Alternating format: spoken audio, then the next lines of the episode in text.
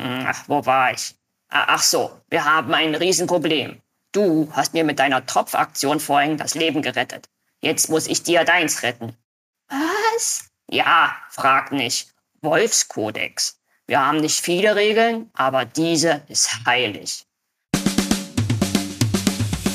Freigeistern, der Podcast für Kinder- und Jugendliteratur. Mein Name ist Christine Knödler. Hier geht es um Kindheit und Kinderbücher, um Bilderbücher, Jugendbücher und um Bücher für alle. Ihr findet spannende Themen und Gespräche, es gibt Buchtipps und manchmal Verrisse. Und bei uns kommen die zu Wort, die schreiben, zeichnen, lesen. Abwechslungsreich, geistreich, begeisternd und das alle zwei Wochen mit den Freigeistern Gesprächen und mit Lesen und Lesen lassen. Hallo und herzlich willkommen zur 68. Folge von Freigeistern zum neuen Lesen und Lesen lassen. Wie schon das letzte Freigeistern-Gespräch mit der Comic-Künstlerin Josephine Mark über ihren preisgekrönten Comic-Trip mit Tropf stehen auch meine Buchauswahl und meine Buchbesprechungen für dieses Lesen und Lesen lassen unter der Überschrift Roadgeistern. Es geht also ums abgefahrene Unterwegssein, womöglich auch um neue Wege? Jedenfalls danke ich nochmal sehr herzlich Josephine Mark für das intensive, eben wegweisende Gespräch. Und schon jetzt möchte ich euch allen sagen, Josephine Mark wird am Ende dieser Folge aus ihrem Storyboard von Trip mit Tropf lesen und das ist so viel schon vorneweg ein Ereignis, genauso wie der Comic selbst und genauso wie es unser Freigeistern Gespräch war. Der Sommer war lang und schön. Der Spätsommer hier in München jedenfalls ist prächtig. Nicht mal die offensichtlich mal wieder allzu berauschende Wiesen kann dem ein Abbruch tun. Ich hab gelesen, wann immer es ging und mich inspirieren lassen vom Aufbruch, dem Inneren und dem Äußeren, von Reisen, auch von Fluchten und vom Entdecken anderer Länder, neuer Ufer. Und jetzt wünsche ich euch für die neue Folge von Freigeistern, fürs neue Lesen und Lesen lassen. Viel Horizonterweiterung, auf das das Roadgeistern ein Vergnügen wird, voller Inspiration und voller neuer Buchentdeckungen. Wenn schon Roadgeistern, dann auch richtig. Am besten auf dem Rücken eines Zebrajungen, am besten mit dem Bilderbuch Mücke, Zebra und die wilde Rettung von Catherine Rundle, übersetzt von Nadine Manchen. Illustriert hat Sarah Ogilvy. Das Bilderbuch ist gerade im Überreuter Verlag erschienen für Kinder ab fünf Jahren. Gabriel heißt der Zebrajunge, er putzt gerne mal charmant der Heldin Mücke, in dem Fall kein Tier, sondern ein Mädchen, die Nase und ist in großer Not. Herr Spuck Spuk würde es übrigens auch ganz gut treffen, hat Gabriels Eltern und jede Menge anderer Tiere entführt und weggesperrt, will sie ganz für sich allein haben. Woher Mücke das weiß? Gabriel kann mit ihr auf besondere Art und Weise kommunizieren. Er schnaubt und stampft mit den Hufen auf. Mücke sieht dann Farben und Bilder und fühlt, was Gabriel ihr erzählen will. Das ist natürlich eine Steilvorlage fürs Bilderbuch und mal was Neues in Sachen besondere Gabe. Mücke, die wenig von Nachtschlaf, aber umso mehr von Abenteuern hält, hat auf sowas natürlich nur gewartet. Schon geht es los. Erstmal zurück nach Hause zu Mückes Vater. Erste Mission Geheimnis Gabriel, denn dieser alles andere als blinde Passagier muss vor Papas Augen natürlich versteckt werden. Schnitt, Szenenwechsel auf dem Lande, Auftritt des fiesen, miesen Herrn Spuck. Seine Stiefel können hochglanzpoliert blitzen, wie sie wollen, sein Schnurrbart kann noch so schick gezwirbelt sein. Er zeigt sich als das, was er ist, ein herzloser Tierkidnapper und Bösewicht. Derweil entsteht in Mückes Kinderzimmer nicht nur vor ihrem inneren Auge Gabriels Geschichte, sondern auch vor den Augen der Leserinnen und Betrachterinnen in allen Farben, voller Bewegung im schnellen Strich eines Roger Duvoisin, dem Zeichner des berühmten glücklichen Löwen, sind die Illustrationen von Sarah Ogilvy in schönster Nostalgie und zeitloser Präsenz eine Augenverführung und sie ergänzen großartig die Feinheit, den Witz, das Tempo und die Spannung der Geschichte von Catherine Rundall. Bei ihr wird das Zebra zum Strichcode-Pferd. So nennt es jedenfalls Hund Regenbogen, der natürlich auch mitkommt, um zu helfen und zu retten, was das Zeug hält. Als die wilde Jagd über Stock und Stein beginnt, purzeln sogar die Buchstaben und Zeilen nebst den ungesagten Wörtern, die aber ja in farbigen Bildfetzen zum Ausdruck kommen, über die Seiten. Tempo, Tempo, Alarm, Befreiung ist das Ziel.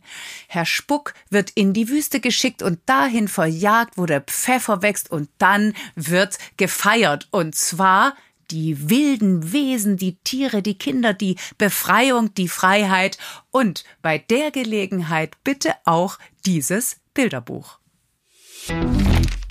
Fürs Kinderbuch habe ich zwei Titel mitgebracht. Ihr ahnt es, ich konnte mich einfach nicht entscheiden. Beide sind auf ganz unterschiedliche Weise ganz großartig illustriert. Und natürlich haben sie mit Reisen im Kopf, auf dem Papier und sonst wo zu tun und mit sehr viel Lebensveränderung, weil neue Perspektiven neue Wege ergeben. Manchmal finden die größten Abenteuer und die wichtigsten Reisen im Kopf statt, manchmal auf allerengstem Raum, so wie in so dunkel von Constanze Orbeck Nielsen aus dem Norwegischen übersetzt von Maike Dörries, illustriert von Euwind Thorsetter. Erschienen ist dieses Kinderbuch für Leserinnen ab zehn Jahren im Gerstenberg Verlag. Wenn solche Abenteuer im Kopf und auf allerengstem Raum stattfinden, dann herrscht Aufzugalarm. Und wahrscheinlich kennen wir alle diesen Albtraum, in einen Aufzug einzusteigen und stecken zu bleiben.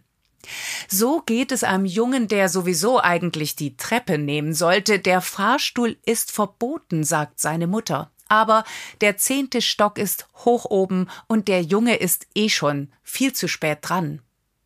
Darum setzt sich der Junge übers mütterliche Verbot hinweg, steigt in den Aufzug ein und dann wird alles so dunkel und so still.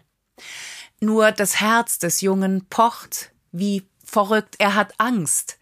Wird er jetzt für immer im Aufzug bleiben müssen, vergessen von den anderen, vergessen von der Welt Hilfe? Nur woher soll diese Hilfe kommen? Er ist doch noch so klein und allein, er kommt ja nicht mal an den Aufzugsknopf und überhaupt macht er dann nicht alles noch viel schlimmer? Es ist ein Abenteuer auf allerengstem Raum, das wir uns wie auf einer Bühne anschauen können. Querschnitte durchs Hochhaus sind voller Entdeckungen. Das Haus wird selbst zu einem Organismus. Mittendrin wie das Herz sitzt der Junge im Aufzug fest. Und was macht er? Der ringt mit sich und seinen Ängsten. Dagegen setzt er seine Fantasie. Er denkt an die Menschen, die ja da sind, auch wenn er sie gerade nicht sehen kann und wenn sie so weit weg erscheinen. Er denkt an Erfahrungen und malt sich schöne Situationen aus. Überhaupt denkt er sich ganz viel aus und sammelt Satz für Satz, Seite für Seite, Zeichnung für Zeichnung Mut. Er nimmt Innenanlauf bis zum entscheidenden Sprung. Dass der hoch hinausgeht, versteht sich von selbst. So geht über sich hinauswachsen. Das ist anrührend, witzig, schräg, toll erzählt und gezeichnet. Die Zeichnungen von Euwin Thorsetter sind sowieso die Krönung. Die enge Aufzugkabine schneidet er gegen diese Querschnitte, gegen die Bilder, die im Kopf des Jungen entstehen und macht so ganz viel Innenleben sichtbar, nicht zuletzt von einem Haus. Und das allein lohnt sich. Wir alle haben ja immer wieder Angst Hier könnt ihr nachlesen und nachschauen, was passiert, wenn man vor seinen Ängsten nicht mehr weglaufen kann.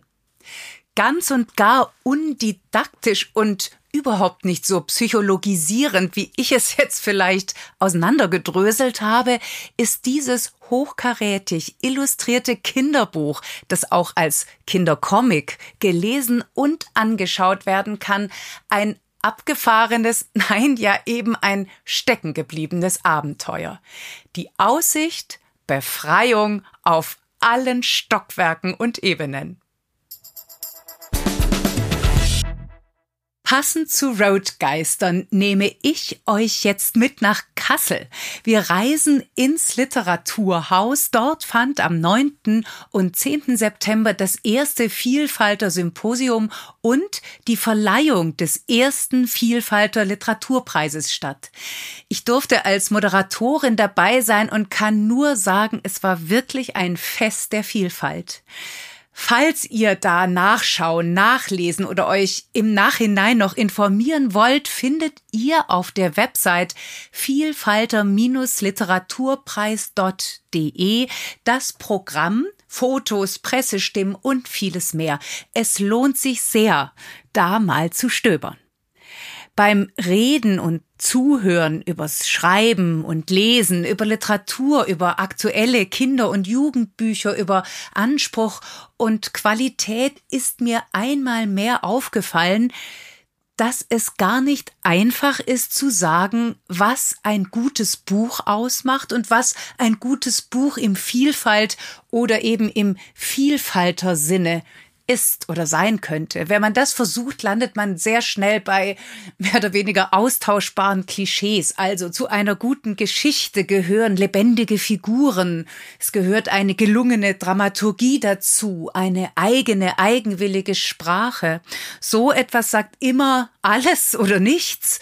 Und wenn man das jetzt auf die Vielfalt in Kinder- und Jugendliteratur anwendet, dann wirkt es immer so, als würde man ominöse Listen abarbeiten und abhaken entsprechend entlang von bestimmten Themen, von erwünschten Figuren und so weiter. Und zwar beim Schreiben, beim Zeichnen, Verlegen, beim Lesen, Bewerten und beim Bepreisen. Schwierig. Was aber immer geht, ist der umgekehrte Weg, nämlich ein Buch zu lesen, anzuschauen, zu entdecken und zu merken, hey, das wäre oder das ist ja ein richtig gutes Vielfalterbuch oder überhaupt ein richtig gutes Buch, denn das sind diese Bücher immer, egal ob für Vielfalter unter dieser Rubrik oder nicht. Gute Bücher sind die, die dem Erzählen in Worten und Bilder, die der Literatur, die der Kunst den Vorrang geben, eben kein Malen nach Zahlen entlang gesetzter Inhalte und geforderter Kriterien, sondern einfach gute Geschichten. Dazu gehören natürlich die Preisbücher des Vielfalter Literaturpreises, zum Beispiel Feuerwanzen Lügen, nicht von Stefanie Höfler oder der Baumschläfer von Christian oder Ahmed Duda oder Die Sonne so strahlend und schwarz von Chantal Fleur St. John. Diese und die anderen Titel, die Nominierten wie die Ausgezeichneten, findet ihr eben auf der Website des Vielfalter Literaturpreises.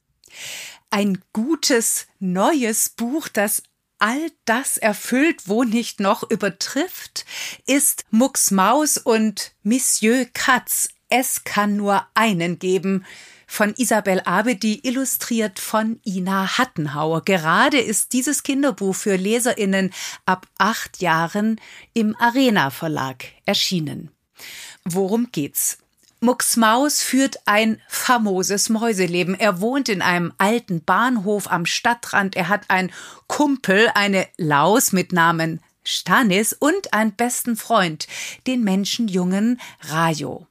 Sonntags, wenn Rajos Papas und seine nervige ältere Schwester Minou ausgeflogen sind, machen Mucks Maus und Rajo es sich nach allen Regeln der Kunst schön. Mit Abhängen, Filme schauen, lecker essen oder rausgehen, Hauptsache zusammen. bis Minou Monsieur Katz ins Haus bringt, einen Fleischfresser, einen Mäusefresser. Mux muss sich verstecken, er wird eifersüchtig, denn wird Rajo ihn jetzt vergessen? Traurig wird Mux auch, denn es kann ja nur einen geben. Katz und Maus sind wie Hund und Katz Naturgesetz, nix zu machen, oder? Ganz zu Beginn ihrer Karriere hat Isabel Abe die sogenannte Minimärchen geschrieben. Die waren von einer ungeheuren erzählerischen Kraft und das ganz ohne Aufwand, einfach nah dran an den Figuren voller Witz und Zärtlichkeit.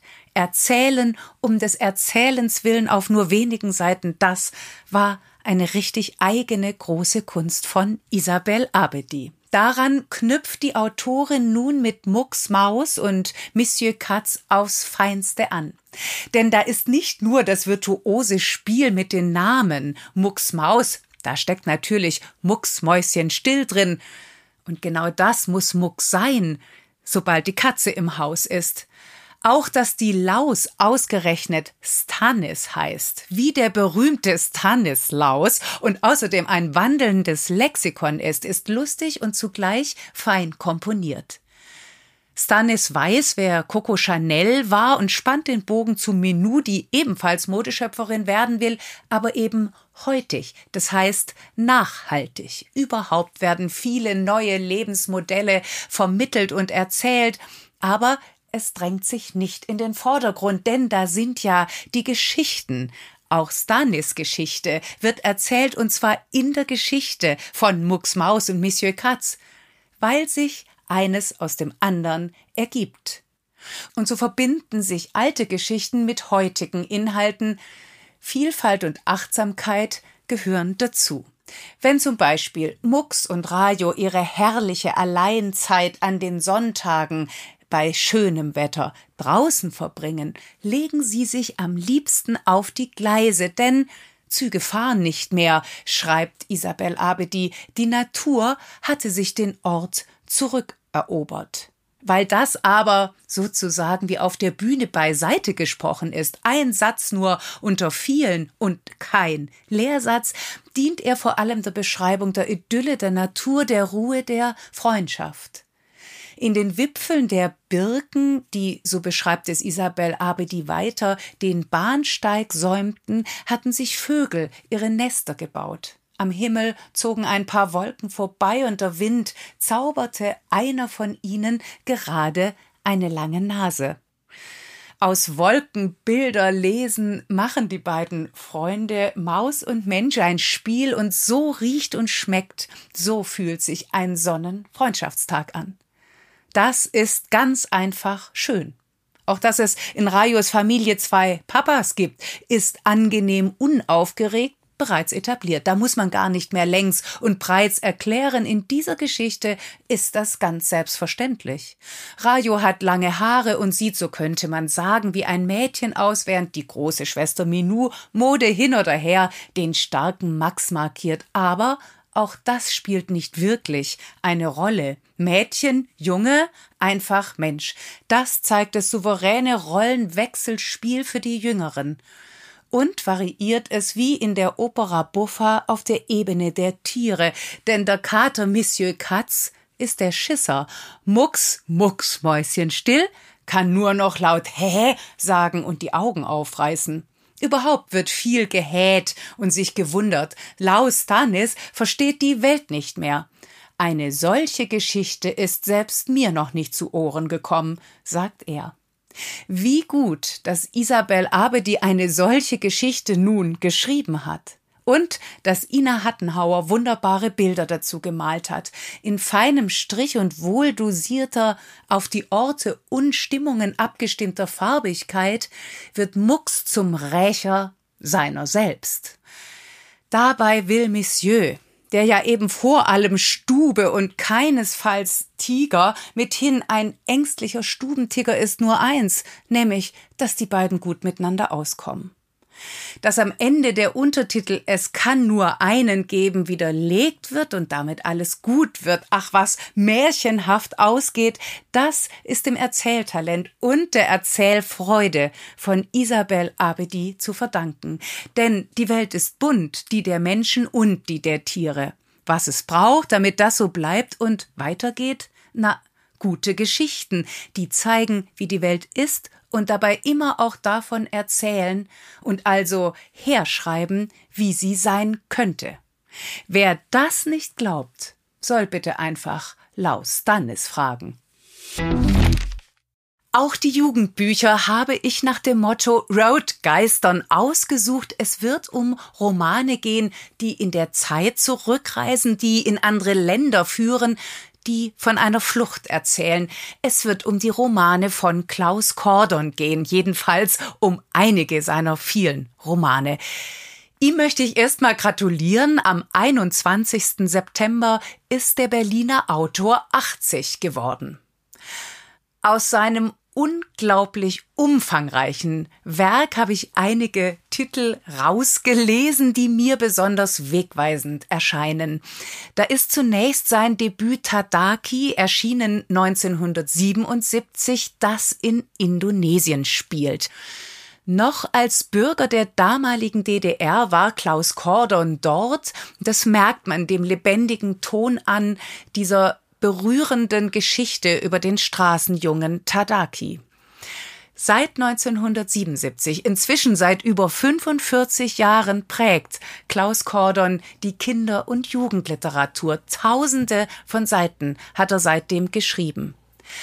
Von Anfang an hat er mit seinem Verständnis des historischen Erzählens für ein junges Publikum die Sparte gründlich aufgemischt. Und bis heute macht ihm das keiner so schnell nach. Klaus Kordon ist ein epischer Geschichte und Geschichtenerzähler. In seinem Werk treffen Historie auf Freundschafts-, Familien-, Liebesgeschichten. Aufklärung trifft Einfühlung, Information trifft Identifikation. Damit macht Klaus Kordon Geschichte nahbar. Er wurde dafür mehrfach ausgezeichnet, unter anderem mit dem Alex Wedding Preis der Akademie der Künste zu Berlin und Brandenburg, mit dem großen Preis der Deutschen Akademie für Kinder- und Jugendliteratur, mehrfach mit dem Deutschen Jugendliteraturpreis und 2016 mit dem Sonderpreis des Deutschen Jugendliteraturpreises für sein Gesamtwerk. Einer seiner berühmten Geschichtsromane ist 1848 die Geschichte von Jette und Frieda. Der Roman beschäftigt sich mit der Märzrevolution 1848. Er ist 1997 bei Beels und Gelberg Cordons Hausverlag erschienen. Im Zentrum stehen die titelgebenden 15-jährige Jette und Frieda der legt Jette in diesen Hungerzeiten regelmäßig Kartoffeln vor die Tür. Es ist eine lebensrettende Kostbarkeit im Frühjahr 1848, als in Berlin Barrikaden errichtet werden. Die Barrikaden sehen von oben aus wie ein riesiger Gerümpelhaufen, findet Frieder, mitkämpfen wird er trotzdem. Jette und Frieda werden sich ineinander verlieben, große Geschichte und persönliche Erfahrungen gehen Hand in Hand. Das wird das Markenzeichen von Klaus Kordon werden und darum veralten seine Romane auch so wenig. Nur wenn sich der Moralist Cordon vor den Chronisten stellt, ist das anders.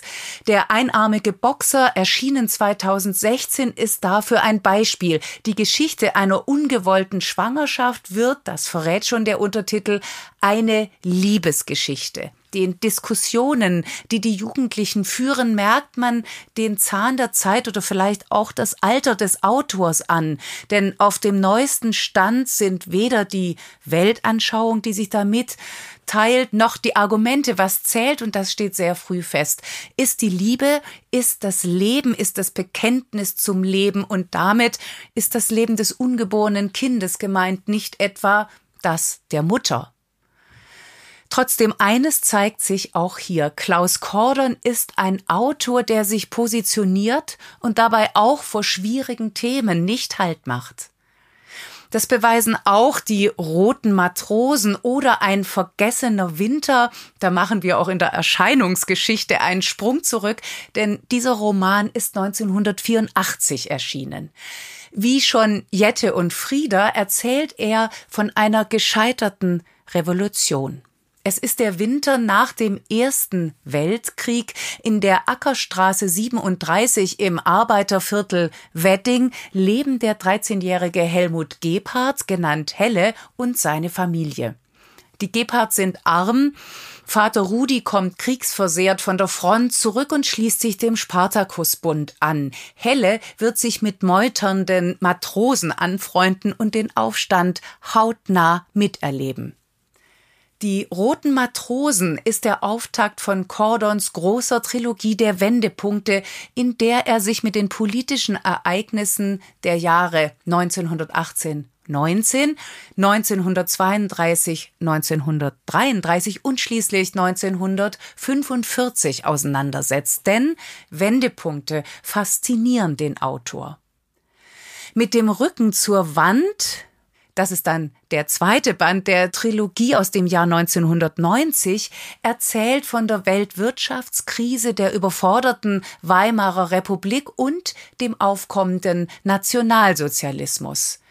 Der letzte Band, der dritte, heißt Der erste Frühling und der läutet mit dem Ende des Naziregimes und dem Einmarsch der sowjetischen Armee die Nachkriegszeit in Ostdeutschland ein. Die Kulisse ist immer die gleiche. Es ist jene Mietskaserne im Wedding. Im Zentrum steht die Familie Gebhardt. Die hat Klaus Kordon überaus lebendig erfunden und macht an den verschiedenen Familienmitgliedern, die natürlich auch älter werden, die Geschichte fest. Denn der Chronist von unten, wie Klaus Kordon oft genannt wird, vergisst eben nicht. Er vergisst nicht den Aufstand der roten Matrosen, er vergisst nicht die sogenannten kleinen Leute, die Arbeiter, die Prostituierten, die Frauen, Kinder, Jugendlichen, die Menschen ohne Zukunft, die sonst als Verlierer der Geschichte meist untergehen. Klaus Kordon vergisst nicht die, die gelitten haben, und erst recht vergisst er deren Selbstermächtigung nicht. Er beschreibt sehr gekonnt und kenntnisreich unterschiedliche Milieus. Das ist noch so etwas, was Klaus Kordon und sein Schreiben auszeichnet. Und diese Milieus konnte er von klein auf am Stammtisch studieren, denn seine Mutter betrieb eine Kneipe am Prenzlauer Berg. Sein Vater ist im Krieg gefallen. Auch Cordons Mutter stirbt früh. Da ist Klaus Cordon gerade mal 13 Jahre und kommt erst ins Kinderheim, dann ins Jugendheim. Die Erfahrungen, die er da gemacht hat, wird er so wie andere eigene Erfahrungen weiterhin schreibend verwandeln. 1972 saß er nach einem gescheiterten Fluchtversuch aus der DDR in der Untersuchungshaftanstalt Hohenschönhausen ein. Die fünf Monate Einzelhaft, erinnert sich Klaus Kordon später, habe er nur überstanden, indem er sich Romane ausgedacht habe. Aufschreiben konnte er sie nicht. Es gab kein Papier, das wurde den Häftlingen verweigert. Aber Jahrzehnte später hat er Krokodil im Nacken geschrieben. Das ist erstmals 2002 erschienen. Die Hauptfigur Manfred Lenz ist darin Cordons alter Ego. Zu seinem 80. Geburtstag ist gerade übrigens eine Neuauflage dieser fulminanten literarischen Antwort auf deutsche Vergangenheit erschienen. Die lohnt sich auch heute unbedingt zu lesen oder gerade heute. Denn historische Bildung hat im Schreiben von Klaus Kordon immer auch eine politische und eine ethische Dimension indem der Autor von Kriegen und deren Ende schreibt, vom Wechsel der Zeiten, wie Bertolt Brecht das genannt hat, von Macht, Aufständen und dem Kampf um die Freiheit, schreibt er immer auch von der Freiheit selbst. In Brechts Gedicht Wechsel der Zeiten, was später als das Lied von der Moldau berühmt geworden ist, heißt es ja eben Es wechseln die Zeiten. Die riesigen Pläne der Mächtigen kommen am Ende zum Halt. Und gehen sie einher auch wie blutige Hähne. Es wechseln die Zeiten. Da hilft kein Gewalt. Diese Hoffnung kommt bei Klaus Kordon im Wortsinn unbändig, nämlich bändeweise daher. Es ist wahr, schreibt er im Nachwort zum vergessenen Winter der roten Matrosen, ein Leben ohne Krieg und Not, wie es sich die Revolutionäre von 1918 erhofften, ist auch am Ende unseres Jahrhunderts ein Traum geblieben. Weitergeträumt werden aber muss er. Wer aufgibt, hat schon verloren. Klaus Kordon hat nicht aufgegeben und nicht vergessen. Er ist zum kritischen, historischen Gedächtnis geworden und wir, wir können ihn einfach wiederlesen, weiterlesen, denn eines steht fest. Ohne Vergangenheitsbewahrung keine Vergangenheitsbewältigung und ohne Vergangenheitsbewältigung keine Gegenwart und keine Zukunft. Bei Bildern über Afrika ist die Klischeedichte hoch. Sengende Sonne, Dürre, Hunger, Armut, Kriege, Krankheiten führen die Rankingliste an. Weitere Stereotype sind Menschen in bunten Gewändern, die in kleinen Hütten oder Wellblechhäusern leben dass es heute Millionenstädte in Afrika gibt, in denen sogar Roboter den Verkehr regeln, überhaupt, dass der Kontinent 54 Länder mit 1,4 Milliarden Bewohnerinnen umfasst, wissen die wenigsten. Lieber wird an spektakulären Wüstenaufnahmen aus der Afrika-Bilderkiste der westlichen Welt festgehalten, wenn sich Elefantenherden an Wasserlöchern versammeln oder Löwen Jagd auf Antilopen machen. Regisseur Sidney Pollack lässt grüßen, jenseits von Afrika geistern immer noch die Bilder aus dem Film jenseits von Afrika herum und werden durchgewunken und weitergereicht. Sie sind haltbar, sie sind eindimensional. Darum wird es höchste Zeit für Afrika kreuz und quer durch einen bunten Kontinent von Kim Kakanetza, aus dem Englischen übersetzt von Margot Wilhelmi, illustriert von Majowa Alabi. Der großformatige, prächtig illustrierte Band ist gerade im Gerstenberg Verlag erschienen für Leserinnen ab zehn Jahren. Autorin Kim Kakanetza aus Simbabwe erzählt die Geschichte dieses Landes, die Geschichte von Völkerwanderungen über Kolonialzeit, Unabhängigkeit, dem Ende der Apartheid bis heute. Sie stellt Landschaften, den Reichtum der Tierwelt, Menschen, Kulturen, Religionen vor und der nigerianische Künstler Mayowa Alabi hat das alles in grafischem Stil pointiert illustriert. Tradition trifft auf Moderne, die Naturverbundenheit der Maasai auf Städte der Zukunft, alte Tänze auf die boomende Musik- und Filmszene. Es ist ein positives neues Afrikabild, das dabei entsteht, die Schattenseiten, die Armut, die Kriege, der Terror bleiben außen vor. Ausgangspunkt der sieben Teile des Buches sozusagen der Start der Reise ist der ganze Kontinent Afrika. Von dort geht es weiter in die Regionen Nordafrika, Ostafrika, Zentralafrika, Westafrika bis ins südliche Afrika entlang immer gleiche Rubriken oder, um beim Bild der Reise zu bleiben, immer gleicher Stationen.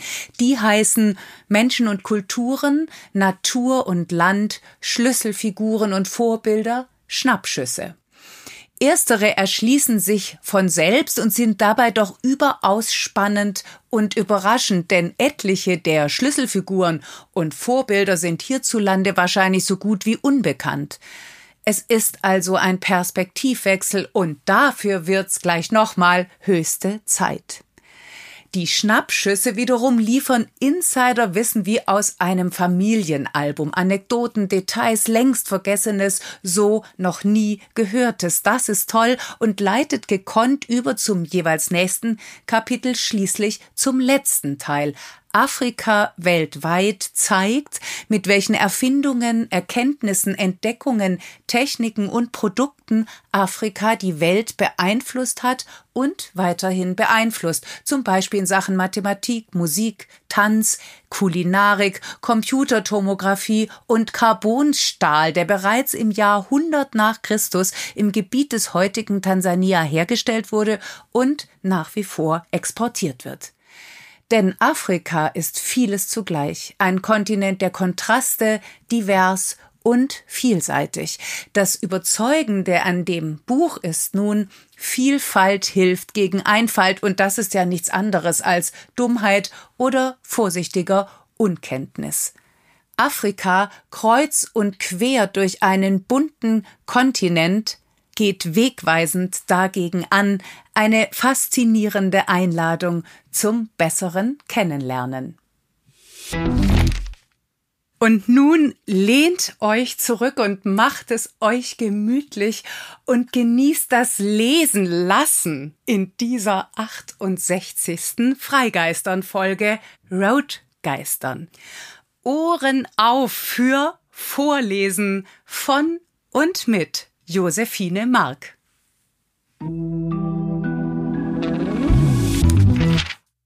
Ich bin Josephine Mark und ich lese euch jetzt das erste Kapitel aus meinem Trip mit Tropf vor. Äh, das ist eigentlich ein Comic, aber ich schreibe für den, meinen Arbeitsprozess immer erst ein kleines Drehbuch, auf dessen Basis ich dann quasi dieses Comic erarbeite. Und das macht sich, glaube ich, ganz gut, das jetzt mal vorzulesen. Ich wünsche euch ganz viel Spaß. Sommer im Wald. Ein Waldlazarett, verschiedene versehrte Tiere im Wartebereich unter Bäumen. Eine Reihe Feldbetten. In einem sitzt ein Kaninchen, neben dem Bett ein bepackter Tropf und eine Schüssel mit Gebäck. Daneben ein Vorhang, der ein weiteres Bett unsichtbar abtrennt. Schwester Erdmute, ein Maulwurf mit großer Brille, nähert sich dem Kaninchen mit Kanüle und setzt diese mehrfach vergeblich an. Erdmute. Ach herrje, Rollvenen. Das wird jetzt leider etwas wehtun. Sie fummelt und fummelt und schließlich fummelt sie die Kanüle in den Arm des Kaninchens. Das Kaninchen weint vor Schmerzen. So, und nun zu unserer Schusswunde. Sie dreht den Tropf auf und verschwindet hinter dem Vorhang zum Nachbarbett. Erdmute aus dem Off hinter dem Vorhang. Ach herrje, Rollvenen. Das wird jetzt leider etwas wie. Hey, hey, was tun Sie denn da? Geben Sie das sofort wieder her. Aua! Sie fliegt im hohen Bogen hinter dem Vorhang vor. Der Vorhang wird beiseite gerissen, ein Wolf erscheint. Sag mal, Hals! Im Krankenbett hinter dem Vorhang jetzt sichtbar der Wolf mit einer Schusswunde. Er fummelt sich den Katheter rein, nimmt Blut ab, entfernt die Kugel, näht den Bauch wieder zu. Das Kaninchen beobachtet ihn aufmerksam ängstlich und knabbert hektisch an seinem Gebäck. Wolf murmelt zu sich selbst. Rollwehen, am Arsch. Er schnappt sich sein Gebäck, beißt hinein, spuckt es sofort wieder aus. Vanille. Habt ihr Lappen hier kein richtiges Essen? Das Kaninchen schluckt gut sichtbar und haut sein Gebäck hinunter. Der Wolf schnüffelt in Richtung des Kaninchens und fletscht die Zähne. Ach, du bist ja mal so richtig ungenießbar, was? Was zur Hölle pumpen die da an dich rein? Kaninchen. Ein Schuss fällt. Die Tiere im Lazarett stieben auseinander. Zurück bleiben das Kaninchen zerrend an seinem Tropf und der Wolf. Wolf. Scheiße, der schon wieder. In Richtung des Schusses. Ey, ich hab das grad genäht. Ein dritter Schuss hält, der den Wolf genau am Kopf getroffen hätte. Er prallt am Tropfständer des Kaninchens ab. Wolf. Oh, hast du da grad die Kugel abgewehrt? Kaninchen.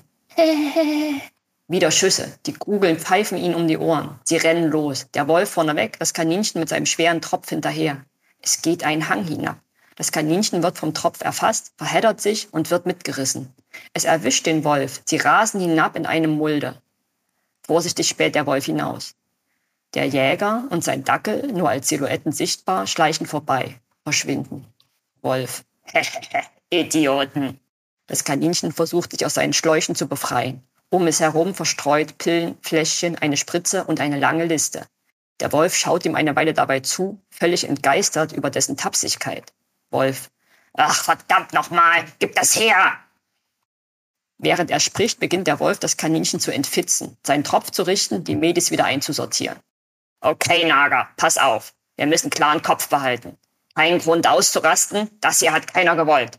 Aber es wird nicht besser, wenn wir jetzt durchdrehen, okay? Das Kaninchen sitzt völlig ruhig da und lässt alles stumm über sich ergehen. Hörst du mir überhaupt zu? Verstehst du, was hier gerade passiert? Naja, da war ein Jäger.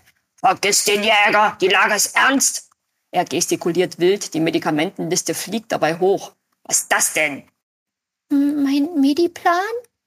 Er beginnt zu lesen, stutzt und tippt auf eine Stelle auf der Liste. Hast du deine Spritze heute schon genommen? Nein.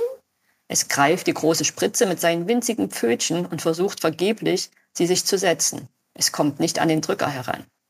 Oh, das gibt's doch nicht. Gib das her! Er setzt dem Kaninchen geschickt die Spritze und spricht dabei weiter. Ach, wo war ich? Ach so, wir haben ein Riesenproblem.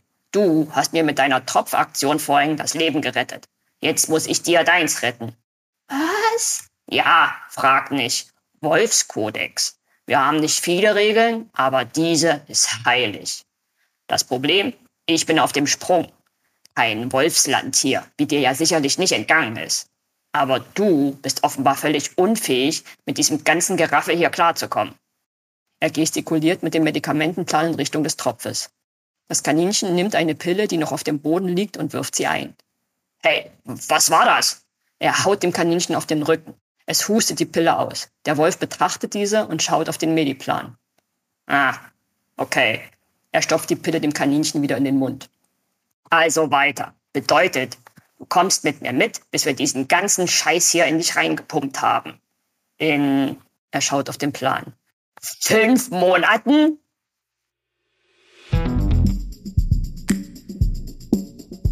Das war's für heute. Das war die 68. Folge von Freigeistern, Roadgeistern. Ich hoffe, sie macht Lust auf Lesen und Lesen lassen, aufs Einsteigen und Losfahren, aufs Unterwegssein, Ankommen und immer wieder aufbrechen auf dem Papier. Euch danke ich wie immer fürs Zuhören und ihr wisst ja, mehr Infos zu den Büchern, von denen heute die Rede war, mehr Infos über uns und alle bisherigen Folgen findet ihr auf unserer Website freigeistern.com. Und sowieso freuen wir uns, wenn ihr uns bei Instagram folgt. Wir hören uns am nächsten Freigeistern Donnerstag am 12. Oktober wieder zum nächsten Freigeistern Gespräch. Mein Gast wird dann der Journalist und Autor Martin Schäuble sein. Gerade ist sein Roman Alle Farben Grau erschienen. Er beruht auf einer wahren Geschichte und dazu gibt es viel zu fragen und sicherlich sehr viel zu sagen. Bis dahin und überhaupt mögen für euch die Tage in allen Herbstfarben prächtig leuchten. Ich wünsche euch den berühmten, vielfach beschriebenen und besungenen goldenen Herbst. Ich wünsche euch viel Weltentdeckung im konkreten und im übertragenen Sinn. Ich wünsche euch viel Inspiration durch die Bücher, durch die Geschichten, durch die Bilder und einfach sehr viel Glück. Tschüss.